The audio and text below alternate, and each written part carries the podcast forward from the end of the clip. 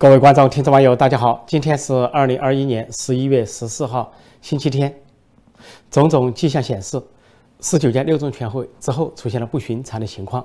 看上去，习近平想赖账，想不承认，那就是关于这份决议第三份历史决议，所谓中共中央关于中共啊这个百年奋斗和历史经验成就的这份决议，叫第三份历史决议。那么现在会议结束几天？一直没有公布公布这份这份决议的全文，这跟一九四五年的情况不一样。当时一九四五年，毛泽东所领导的这个中共中央通过了一份关于历史若干历史问题的决议之后呢，随着全会结束，啊，以及这个呃呃宣传的出头，那么当时的决议就马上公布了。同样，在一九八一年也是这样，随着当时的这个邓小平等人主持的这个中央全会啊一结束，就公布了关于。啊，建国以来若干历史问题的决议，就第二份历史决议，并没有拖沓时间，因为在会前进行了充分的酝酿，在会后呢，会中就通过了，会后就公布了。但是这次出现了不同寻常的情况，这次呢，本来在十月份的政治局会议上就敲定了这份呢啊历史决议的框架和文本，到了十一月八号到十一号连续四天举行中央全会，十九届六中全会，那么也敲定了这个决议，那么随后发布的。会议公报也显示啊，说这个决议得到了通过，但是居然这个会议在十一号结束之后，一直到现在，中国方面没有公布这份决议。那么习近平按下不表。从党内传出的消息啊显示，说习近平大概对这份决议反悔了，对这份决议不满，因为这份决议不如他所愿。那么有几个方面，一个这个决议呢，虽然习近平、习家军在外放风，说是三段论，说是把邓小平、江泽民。胡锦涛放到一段，说突出了习近平，但是呢，这个是公报上说的，决议未必如此。那么，党媒党报正式的文件也没有这么说，只是他们通过国内外、海内外的一渠道放风，自说自话。这是一个习近平不满。第二个不满就是现在外界议论纷纷，都说第一份决议毛泽东那是在否定前面的所谓的左倾右倾路线，张国焘的右倾路线，王明的左倾路线基础之上，然后开创了一个决议，仿佛有。拨乱反正、正本清源，开创一个新时代所谓正确路线的感觉。同样，邓小平呢，在搞第二份决议的时候啊，也是这样，是在拨乱反正啊、正本清源的基础之上，说是否定了毛泽东和他的文革，否定了华国锋和他两个凡是，然后呢，说开创改革开放，否定以阶级斗争为纲，否定文化大革命，开创了一个新时代。所以呢，也觉得显得不仅有必要性，而且有紧迫性，而且就是。整个党都觉得需要有那么一份历史决议来这个所谓团结一致向前看，这是邓小平时代。而且邓小平时代跟毛泽东时代不一样的就是，邓小平当时的文件中写明禁反对禁止一切形式的个人崇拜。而邓小平虽然后人跟他讲说是类似邓小平时代以邓小平为核心，但是邓小平本人连连一份标准像都没有，从来没有在任何会议场所、任何地方挂过习邓小平的标准像。邓小平开始的是啊，中共中央副主席、国务院副总理这个角色。后来呢，在胡耀邦、赵紫阳时代，他是中央军委这个主席这个角色。但是呢，根据中共党指挥枪啊，党管政，那么呃，华国锋作为党主席是第一号人物，胡耀邦和赵紫阳作为总书记是第一号人物。就邓小平很清楚，他并没有居于第一号人物，他也根本不需要什么标准像。尽管呢，后面的人说那个是一个邓小平时代，以邓小平为核心。但是在整个第二份决议中，根本连邓小平的名字都没有出现，只出现了毛泽东和华国锋的名字，而是否定和批判的姿态出现的。那么这回习近平出台了这第三份历史决议，就显得不伦不类。有什么必要吗？如果说有百年总结的必要，那就是不是为习近平个人定制，而是为这个党个人定制。如果说为了习近平，那就没必要，因为习近平你就是顺位继承人，在。啊，毛泽东、邓小平、江泽民、胡锦涛之后，顺位继承人。况且中间还有几任领导人，由于党内的争议啊，没有拉上正轨的评价，就是华国锋、胡耀邦、赵紫阳。那么整个下来，呃，到了习近平时代，这份决议啊，没有否定前面任何东西，既没有否定毛泽东、邓小平时代的任何东西，也没有否定江泽民、胡锦涛时代任何东西，那么就通过了这份决议。然后呢，通过旁门左道。通过小道消息向外解释，这是三段论，说这是开创了习近平时代。而这个决议最糟糕的是，最糟糕的是，我想习近平也想不通的是，虽然说描绘为四个阶段，说叫做新民主主义革命阶段是毛泽东时代啊建国前，后来描述为啊社会主义啊，什么建设时期，就是也是毛泽东建国之后的一个时代，再之后是改革开放和社会主义建设这一类说法，那么就是邓小平这个时代，然后呢，到习近平就说，十八大以来开创了中国特色社会主义啊新时代，但是这个说法呢，表面上把邓江湖纳入了同一个时代，改革开放。但是说到第四个时代的时候，却非常的空洞，因为没有一个人说得清什么叫做新时代中国特色社会主义，也没有人说得清什么叫做习近平新时代中国特色社会主义思想。我就说，习思想是一个框，什么都能往里装。当你真正要描述这个思想的时候，你说不清任何事情。你要说毛泽东的思想很明确，他有他的内容啊，是这个战争也好，是这个建设也好，大跃进也好。邓小平的理论呢也明确说得出它的内容，那就是要改革开放，一个中心，两个基本点。到了这个江泽民呢，啊，王沪宁给他炮制了三个代表，也说得清楚，所代表什么先进的生产力啊，什么人类进步的方向，最广大人民的利益等等。到了这个王沪宁给胡锦涛炮制的科学发展观，也说得清楚，什么和谐社会，按照科学规律去发展。但是到了习近平时代，王沪宁不知是出于什么原因，给他炮制了这么一个名目。中国习近平新时代中国特色社会主义思想，这里有两个重大的问题。第一个问题是，中国特色社会主义在赵紫阳时代就提出来了，十三大就提出这个说法了，当时还有社会主义初级阶段的说法，所以你这个不是新的。第二个说习近平新时代中国特色社会主义思想有习近平三个字，但究竟是什么新思想新时代呢？空的，完全没有，说不清任何事情。所以回头来说，也许。王沪宁啊，给他故意埋了个桩，那就是低级红高级黑，让习近平呢以为有一个自己的名字，就有一个时代，有一个思想啊，有一个他的定位，他的核心。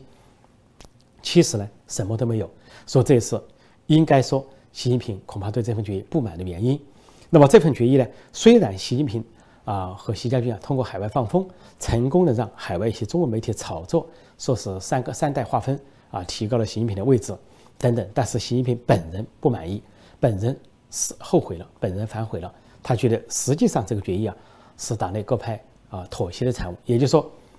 在党内各派斗争中，习家军、江派、团派、红二代、太子党和其他非团、非江、非习各派斗争中呢，取得了一个平衡。这个平衡就是反而使习近平淹没在这个党内的这种汪洋大海之中，自己呢无从定位、无从突突出，无外乎就是把自己的名字多提几次。但提几次又怎么样呢？说明什么呢？完全空洞。说在这样的情况下呢，尽管他通过啊外面放风，似乎是那个姿态，但是呢，稍微有一点中国党史经验，对中国的内部情况熟悉了解的都知道，这个文件中没有出现任何新名词，没有出现任何新词组，什么习核心、习思想、习时代，早就在五年前就定调了，没有一个变化。把最近几年，我就说把最近几年的东西啊重复了一遍，重复的说了一遍，究竟是什么意义呢？所以，习近平对这个决议啊，应该是不满，并没有确定他的时代。而他还有一个不满，就是十九届六中全会虽然说通过了这个决议，但是呢，他所提出的人事案显然也胎死腹中。而中央委员会呢，这个人数说是空前的减少啊，公布的这个中央委员会的中央委员、候补委员出席人数啊，都比十九大上任的时候少。其中有些人受到查处，比如说傅政华，他是前面的司法部长。啊，公安部常务副部长他受到查处啊，孙立军等人，但是呢，除了这些被查处的外，还有的人神奇的消失了，说人数是历届中央全会中最少的，而他又不交代，在这个公报中，过去的公报发一个全会的公报都会说，谁谁谁真不成中央委员、中央候补委员，谁又因为什么受到查处，就会解释这个差异。但这次中央全会的公报连这个都没有解释，也就是说，即不要说政治局常委、政治局委员的组成。就说是中央委员的和中央候补委员的地步都没有形成，而除了四的人也没有在这个文件中得到体现。也就是说，实际上习近平的权力啊，主要是依赖于报纸、依赖媒体的这个炒作。还是那句话，外行看热闹，内行看门道。因为这个炒作呢，可以从两个方面来炒作。你要说把过去习近平的九年炒作为成绩，这是一种炒作；你把任何事情说成成绩，把香港砸烂了，你说是一种成就；把香新疆。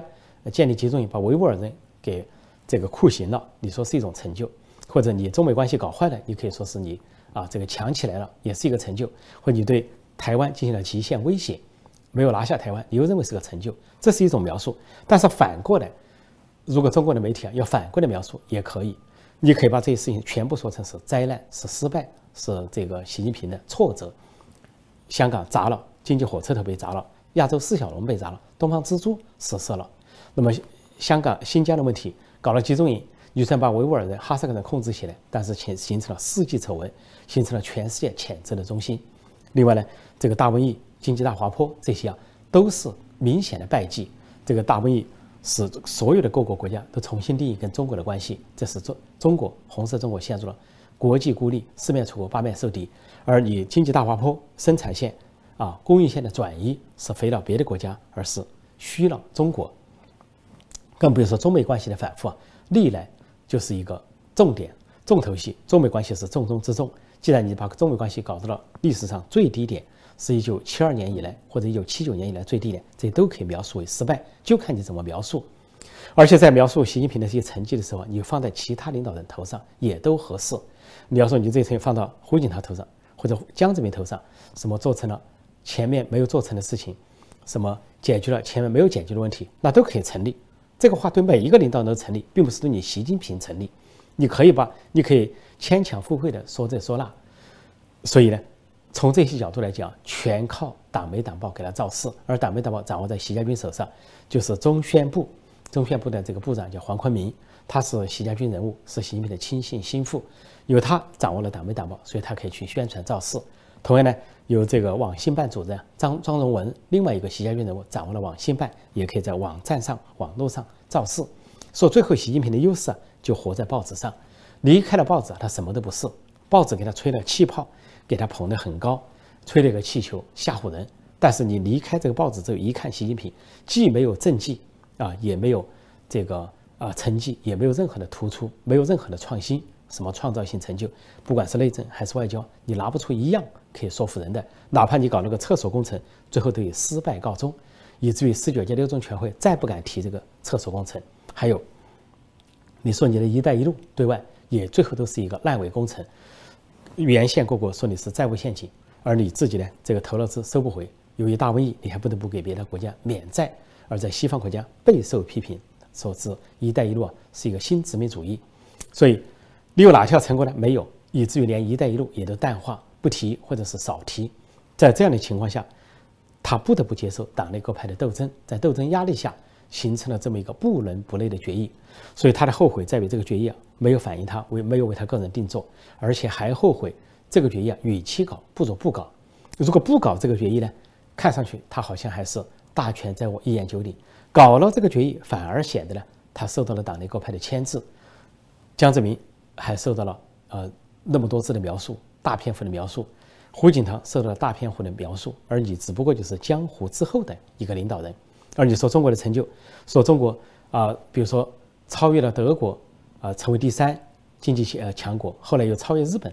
成为第二经济强国，这些都没有发生在习近平时代，都发生在习近平之前的时代。比如说中国成为第二大经济体是二零一零年超越日本，二零一零年习近平没上台，是胡温时代。所以你没有一个东西可以讲，你想说全面小康、全面脱贫，这个工作是在胡温时代奠基的，是胡锦涛提出的全面小康的目标，到习近平时代号称完成，还没有说完成。呃，总理李克强就来戳穿了，说六亿人收入在一千元以下，谁能够承认是全面小康、全面脱贫呢？而最近又有一个专家啊，这个韩文秀啊，中央财经委的副主任，在记者会上说漏嘴，说即便是把所有的东西平摊了啊，说是中国超过了产人均产值一万亿美元，平摊下来仍然没有达到共同富裕，而且差距很远，没有达到共同富裕，差距很远，那说明你是是是什么？谈得上全民二字吗？全民小康、全民脱贫吗？谈不上全民，还是部分的小康、部分的脱贫。不管这个比例有多大，是百分之五十也好，百分之七十也好，绝对不是全民。所以这样的结结果下，习近平在党内的地位啊，反而露了馅。搞了这个决议，他露了馅。所以这个习近平呢，现在有可能不承认了。这个不承认他是有先例的。他想越个中央委员会，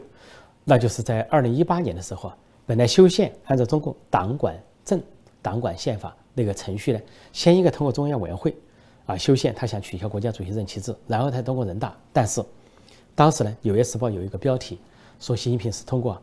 狡诈、快速而隐秘的修宪。他当时我就揭露了，他是劫持了中央委员会，呃，类似于搞了一场政变，因为当时连续召开，呃，十九大之后连续召开一中全会、二中全会、三中全会，非常快，几个月内之内开了三个全会，而他这个修宪的这个决议文呢，既没有出现在一中全会，没有出现，二中全会也没有出现，三中全会也不是讨论，他是在二中全会、三中全会之间找了个日期，写了一个所谓中共中央同意修宪，什么取消国家主席任期制。然后提交人大去表决。当时我做了一个题目，我说这形同于政变，这就是啊劫持了中央委员会，根本没有经过中央委员会。说这个习近平有这个恶劣的先例，不经过中央委员会，通过少数人炮制就递到全国人大去了。而全国人大通过这个当时要卸任的江派委员长张德江和即将上任的啊委员长习家军人物啊栗战书抬轿子，就那么稀里糊涂绑架这个人大代表，强行通过了。这回，习近平又想耍这一招。尽管十一届六中全会已经通过了这个决议，按理说你不应该修改了，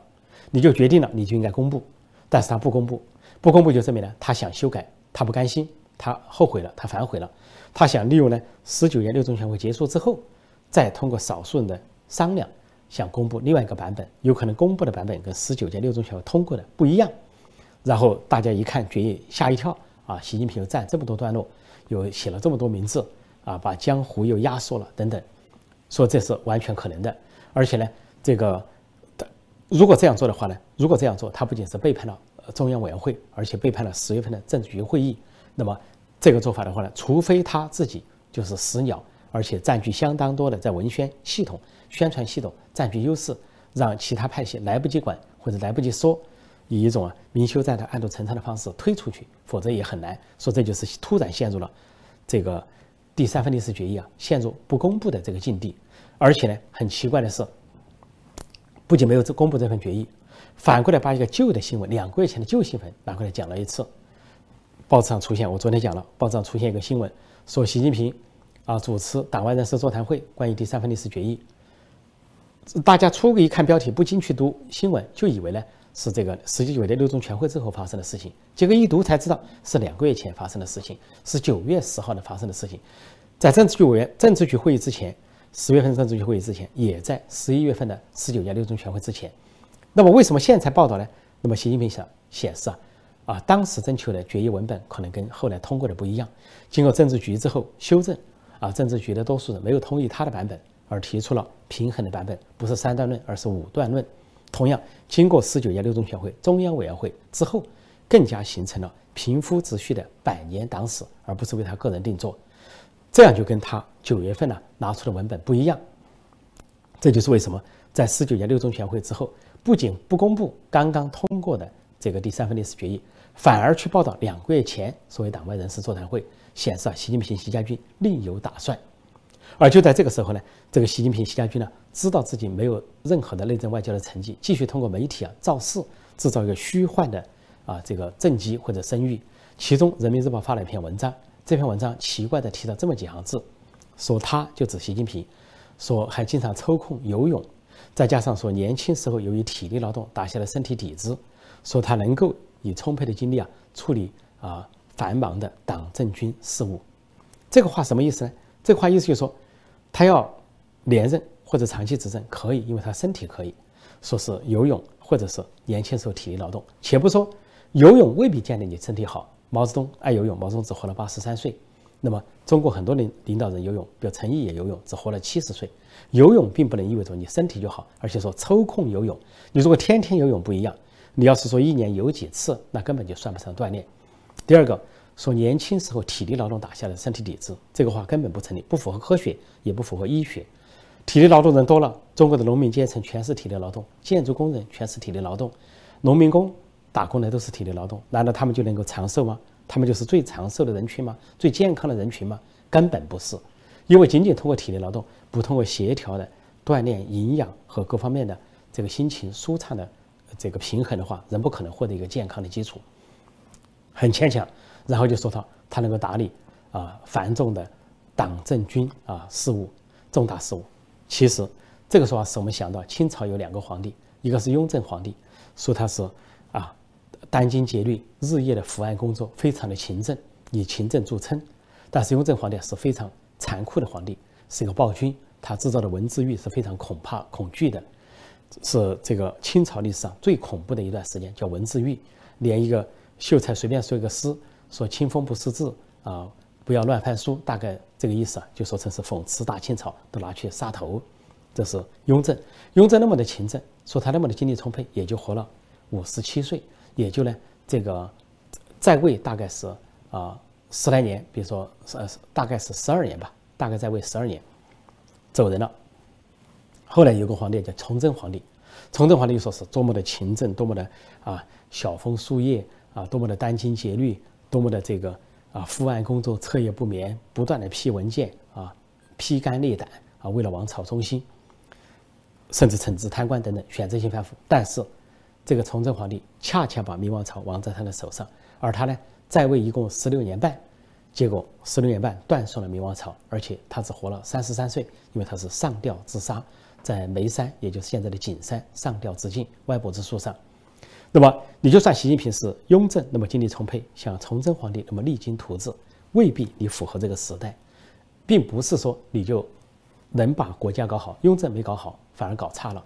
啊，崇祯没搞好，反而是把王朝搞灭亡了。说习近平有可能要么是重蹈雍正的。负责，要么是重蹈崇祯的负责，重蹈雍正的负责就是暴君，就是文字狱，他已经展现出来了。如果重蹈崇祯皇帝的负责，那就是末代之君，末代皇帝，最后呢断送王朝，断送这个红色江山红朝。所以，所以总总结下来之后，《人民日报》这一段对他身体的描述，反而是画蛇添脚，画蛇添足，就跟这个。呃，这个决议第三份决议一样，对习近平是画蛇添足，既没有增加他的权威，也没有增加他的权力，只是重复叨叨不休地重复了习核心啊、习时代、习思想，叨叨不休的重复，反而是一种危机感，就生怕别人不承认，生怕不别人他不承认这个思想。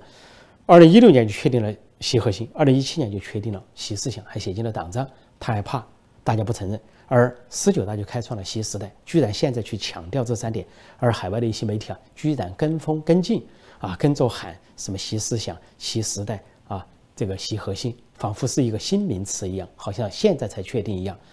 津津有味。其实全是着了道、上了当。说回头看来啊，这份的决议的难产了，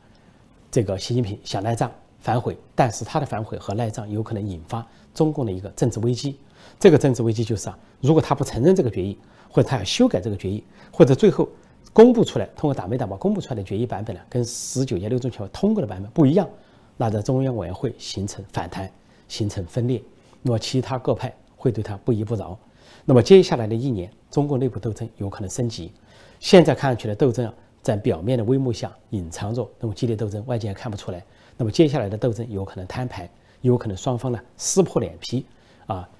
就是硬来。那么这个硬来就包括。